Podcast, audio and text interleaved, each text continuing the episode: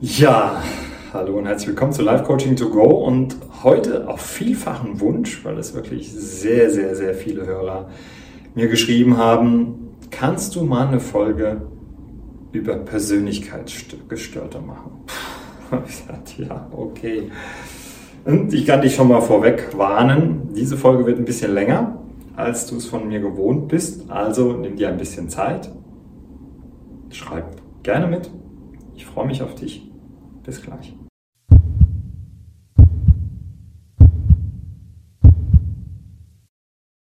Ja, hallo und herzlich willkommen bei einer weiteren Folge von Live Coaching to Go. Und hier ist wieder der Jens und ähm, heute geht es um Persönlichkeitsgestörte. Und zwar um Psychopathen, Soziopathen, Narzissten.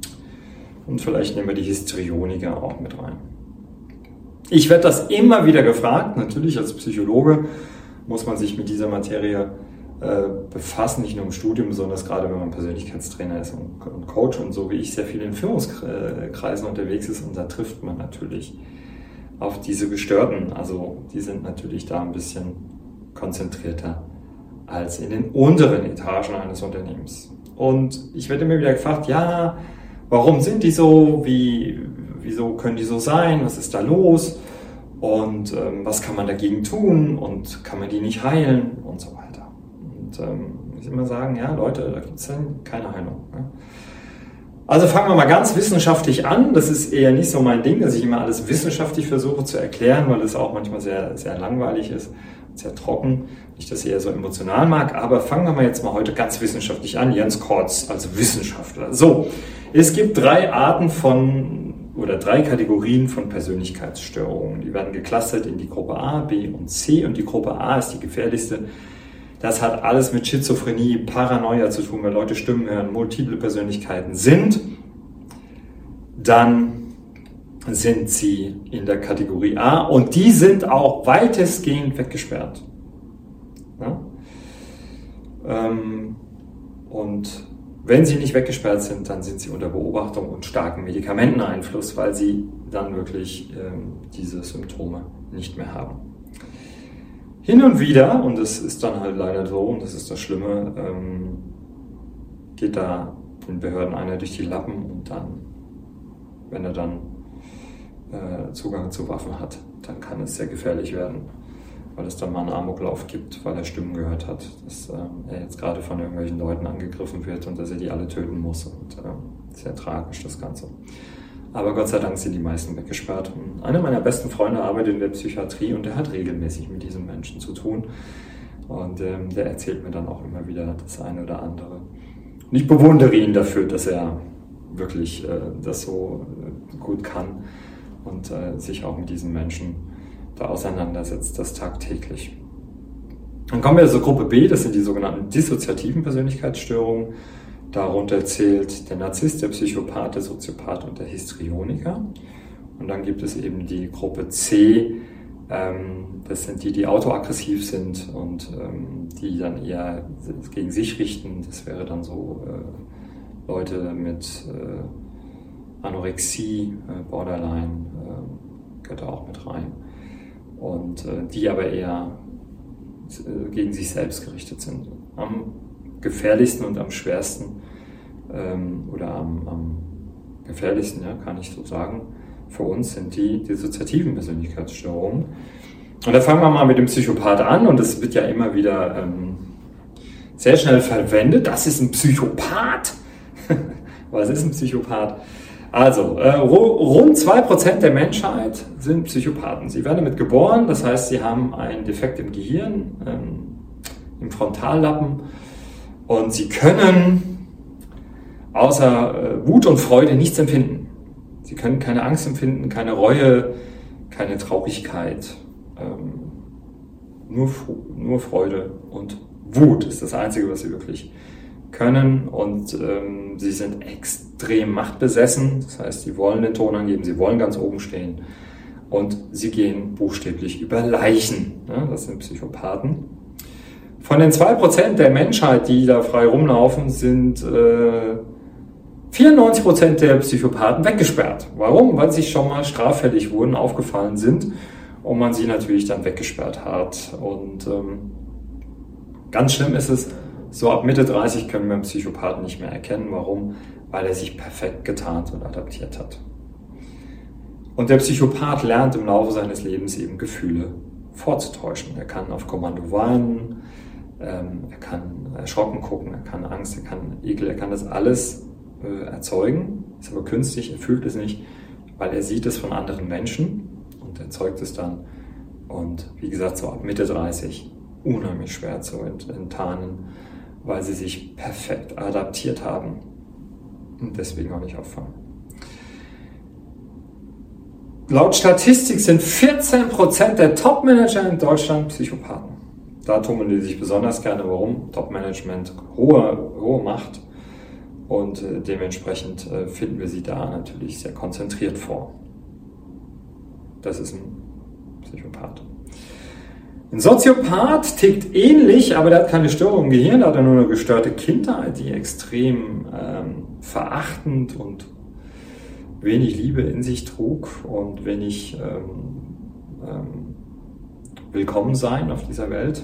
Das, die Kindheit war also ziemlich äh, kacke auf Deutsch gesagt und es sind ungefähr 0,5 Prozent der Erdbevölkerung sind Soziopathen. Chronische Lügner, keine, keine Reue, kein Unrechtsbewusstsein, ähm, finden soziales Leben äh, komisch und deswegen zerstören sie es sehr gerne. Also sind jetzt nicht so schlimm wie die Psychopathen, die über Leichen gehen, weil ein Psychopath kann dir Messer in den Hals stecken, zieht es raus, sieht dich verbluten und hat noch nicht mal eine Erregung oder dass der Puls höher geht. Das wäre beim Soziopath anders. Ähm, der würde das schon äh, äh, wissen, aber ähm, er hätte kein schlechtes Gewissen. Also er hätte dann schon, oh, ich habe jetzt gerade jemanden umgebracht, aber hat er verdient. Ähm, der Soziopath hat auch ein sehr schlechtes Selbstwertgefühl und findet sich in keinster Weise okay und findet alle anderen auch nicht okay. Also von der Seite her ist er äh, quasi immer auf Augenhöhe, weil er findet sich doof, der findet die anderen doof. Und deswegen kann er ja auch so mit ihnen umgehen. Der Narzisst ist im Vormarsch. Ähm, das können wir mit Sicherheit sagen. Als ich studiert habe, waren es ungefähr noch 4% der Bevölkerung, die narzisstisch unterwegs sind. Und jetzt sind wir schon bei gut 7%, Tendenz steigend. Narzissten entstehen in der Kindheit, ähm, fühlen sich nicht willkommen, fühlen sich nicht geliebt, äh, kriegen zu wenig oder zu viel Aufmerksamkeit. Also zu viel Zuwendung würde auch narzisstisch äh, Züge entwickeln. Äh, bei den Narzissten müssen wir nochmal unterteilen in drei verschiedene. Das ist einmal der egozentrische, das ist der, der eben zu viel Aufmerksamkeit, zu viel Liebe bekommen hat, also ganz viele Helikoptereltern und äh, durfte quasi entscheiden. Und die Eltern waren die Diener und haben alles für ihn gemacht. Das ist der egozentrische Narzisst. Nicht ganz so gefährlich äh, wie der empfindliche. Das ist dann die Kategorie 2. Der empfindliche ist wahnsinnig empfindlich auf Kritik. Also er flippt komplett aus, wenn er kritisiert wird. Äh, wenn ihm ein Fehler vorgehalten wird, dann ist das für ihn äh, ganz schlimm und äh, er zerstört dann quasi sich und das ganze Umfeld. Der gefährlichste ist der entwertende Narzisst. Das ist der, der alle anderen niedermacht. Komplett. Und zwar über Nacht. Und das ist eben das Gefährliche am Narzissten. Er ist am Anfang wahnsinnig nett, wahnsinnig charmant liefert dir extrem viel Zuwendung und Aufmerksamkeit. Übrigens machen das die Psychopathen und Soziopathen auch mit so einem Aufmerksamkeitsbooster. Und dann, wenn sie dich quasi ähm, haben, so in ihrem Netz haben, dann zack, über Nacht bist du das allerletzte, was es gibt auf dieser Welt und du verstehst es nicht. Was ist denn jetzt auf einmal passiert? Und die Narzissten kriegen das immer wieder hin, dass du an dir zweifelst, dass du quasi dich selbst in Frage stellst. Besonders der Entwertende, weil er entwertet ja dich. Und er wird sich nie entschuldigen und er wird, äh, wenn du ihm, wenn du ihm beweisen kannst, dass er im Unrecht war oder dass er eine falsche Entscheidung getroffen hat, dann wird er alles Mögliche tun, äh, um es am Ende so dastehen zu lassen, dass du der Schuldige bist, dass du die falsche Entscheidung getroffen hast. Also nehmen wir mal jetzt ein äh, Beispiel. Ne? Nehmen wir an, ich wäre ein Narzisst, du kommst zu mir, bist eine Mitarbeiterin oder ein Mitarbeiter von mir und sagst, hey Jens, wir haben folgendes Problem, wir haben äh, in der Tournee, äh, in der Halle XY ein Technikproblem ähm, und wir müssen jetzt entscheiden, ob wir das, das größere Paket nehmen oder ob wir ähm, nochmal einen externen nehmen, der dann das vielleicht löst. So. Und sage ich, ja gut, dann nimm dir einen externen. Ja? So, gesagt, getan, du gehst raus, äh, machst alles und äh, der Tag X kommt, wir sind in der Halle ähm, und der Externe ist nicht da. Ich sage, was ist hier los? Warum? Ja, wir haben ja damals hast du ja entschieden, dass wir den externen nehmen sollen. Ich hatte eigentlich eher das Gefühl, dass wir hier intern das, äh, das höhere Paket kaufen sollten. Aber der externe hat uns gesagt, wer hat denn entschieden, dass wir den externen nehmen? Und dann werden alle sagen, ja du Jens, ich war ja dabei. Und ich sage, das, sowas entscheide ich nicht, weil das ist doof. Und ich entscheide nicht doof. Nur doofe entscheiden, einen externen zu nehmen. Wenn wir schon in der Halle sind und wir können hier auf die Technik zugreifen, dann nehmen wir natürlich die interne Variante. Nein, Jens, wirklich, du hast das entschieden. Nein, auf gar keinen Fall habe ich das entschieden. Das hat ein doofer Mensch entschieden und ich bin nicht doof, also kannst nur du es entschieden haben. Und das würde so lange hin und her gehen, bis du rausgehst und dann an wirklich daran zweifelst und sagst, vielleicht habe ich es ja doch entschieden. So sind Narzissten. Extrem machthungrig, ähm, wollen also ganz weit oben stehen. Und man muss auch nochmal wissen, dass äh, weibliche Narzissten und männliche Narzissten unterschiedliche Muster haben. Also arbeiten beide mit dem Aufmerksamkeitsbooster am Anfang und dann über Nacht bist du das allerletzte. Und äh, der männliche Narzisst stellt sich natürlich in den Vordergrund und ist immer das Allerbeste überhaupt im Raum und das Allerklügste und Schönste und was nicht sonst alles. Und ähm, der weibliche Narzisst, die Narzisstin, die arbeitet über die Opferhaltung. Das heißt, ähm, sie macht dir ein schlechtes Gewissen, weil sie ja alles für, die, für dich tut. Du bist undankbar, du bist das allerletzte und ähm, du gehst raus und hast immer ein schlechtes Gefühl und ein schlechtes Gewissen. In beiden Fällen, äh, wie gesagt, geht es nur darum, Macht über dich zu haben. Und das Interessante ist, dass man ähm, wenn man dann so auf dem Weg ist, sich von diesen Gestörten abzukapseln, dann kommen sie wieder und geben dir ganz viel Aufmerksamkeit und ähm, versuchen, äh, dich wieder ins Netz zu kriegen. wenn sie dich im Netz haben, behandeln sie dich wieder schlecht. Wenn du das, Net, das Netz verlässt, gibt es wieder Aufmerksamkeitsbooster und dann bist du in einer permanenten On-Off-Beziehung und das macht dich kaputt. Es gibt sehr gute Lektüre da draußen, wie Narzissten funktionieren kann ich nur empfehlen, wenn du das Gefühl hast, dass du mit einem Narzissten zu tun hast, sei es jetzt beruflich oder privat, dann gibt es auch gute Tests äh, im Internet, wie erkenne ich einen Narzissten. Ja? Und wenn du Interesse hast, äh, wie man mit Narzissten umgeht, weil das habe ich sehr, sehr häufig in meinem Leben äh, in den Führungsetagen, dass ich mit Narzissten zu tun habe und ich dann ähm, auch den Mitarbeitern irgendwie eine Chance geben muss. Ich habe mal so zwölf Tipps im Umgang mit Narzissten aufgeschrieben. Wenn du willst, kannst du die gerne haben. Schreib mir eine Mail, mail at Jens Kortz und dann schicke ich dir das gerne zu. Ja, und eine weitere äh, Kategorie bei den dissoziativen Persönlichkeitsstörungen, also bei der Gruppe B, ist der sogenannte Histrioniker. Ähm, der verführt oder traumatisiert. Das heißt, sein Manipulationsinstrument ist die Verführung. Und da geht es nicht immer nur um die sexuelle Verführung, sondern er verführt mit Charme, mit Geschenken, ganz viel Aufmerksamkeit und dann auch wieder ähm, mit dem Drama kommend über Nacht und du verstehst dann die Welt nicht mehr. Und auch hier ist es eine äh, On-Off-Geschichte. Sobald du gehst, wird er äh, noch mehr ins Drama gehen, dann traust du dich nicht zu gehen. Äh, dann verführt er dich wieder, dass du bleibst. Also ähm, auch äh, nicht ohne aber der einzige von den Vieren, der heilbar ist. Das ist interessant, ja? er kann heilen, alle anderen sind nicht heilbar, also der Psychopath eh nicht, weil er hat ja anatomisch das Problem. Soziopath null Heilungschance, Narzisst unter einem Prozent. Selbst wenn der Narzisst sagt, ja gut, ich habe erkannt, ich bin ein Narzisst, ich gehe in Therapie, ich lasse mich behandeln, keine Chance. Deswegen. Ähm, ist das auch unsinnig zu glauben, du könntest, wenn du mit dem Narzissten zusammen bist, ihn heilen. Ja? Macht überhaupt keinen Sinn. Und der Histrioniker ist heilbar. Ähm, ich hatte mal vor ein paar Jahren einen, der hatte das als Diagnose und äh, ich hatte ihm schon mal in einem Coaching äh, vor ein paar Jahren geholfen und er sagte, ich möchte, dass mich daraus begleiten. Da habe ich gesagt, naja, Sie sind ja auch in Therapien. Ja, wir arbeiten ganz eng mit dem Therapeuten zusammen und das war schon eine eine anstrengende Geschichte, weil der hat sich jeden Tag gemeldet. Es gab keinen Tag, wo wir nicht Kontakt hatten, ob jetzt Samstag, Sonntag, ob äh, abends um 22 Uhr. Äh, er hatte sich gemeldet ähm, und war permanent äh, dabei, Aufmerksamkeit zu kriegen. Fand ich schon ähm, eine Herausforderung. Und wir haben das ganz gut hingekriegt. Ich habe ihn drei Monate begleitet, habe zusammen mit äh, damals mit einer Therapeutin zusammengearbeitet, die ihn therapiert hat, sodass wir von beiden Seiten mit den richtigen Tools gearbeitet haben. Und ähm, er war dann auf einem sehr guten Weg und hat dann das Coaching äh, erstmal beendet, ist aber weiter in Therapie geblieben und ist heute wesentlich beziehungsfähiger und reflektierter, als er das vorher war. Ganz wichtige Übung, die er immer jeden Tag machen muss, äh, war die Stärkung des Ichs, um in die Selbstliebe zu kommen. War sehr interessant, mit ihm zu arbeiten.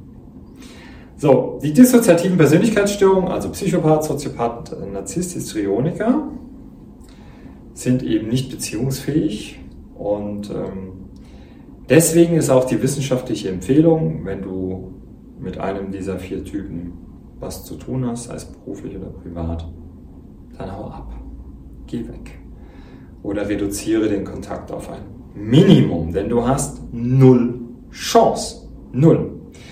Die sind so gut im Manipulieren, dass du ihm immer wieder auf den Leim gehst und sie merken nichts. Das heißt, sie merken nicht, wie sie dir nicht gut tun. Also was sie bei dir anrichten, das merken sie gar nicht so richtig, weil sie sind ja dissoziativ, das heißt, sie können gar nicht ähm, mit sich selbst und mit anderen in eine Verbindung gehen. Und es geht ausschließlich um Macht.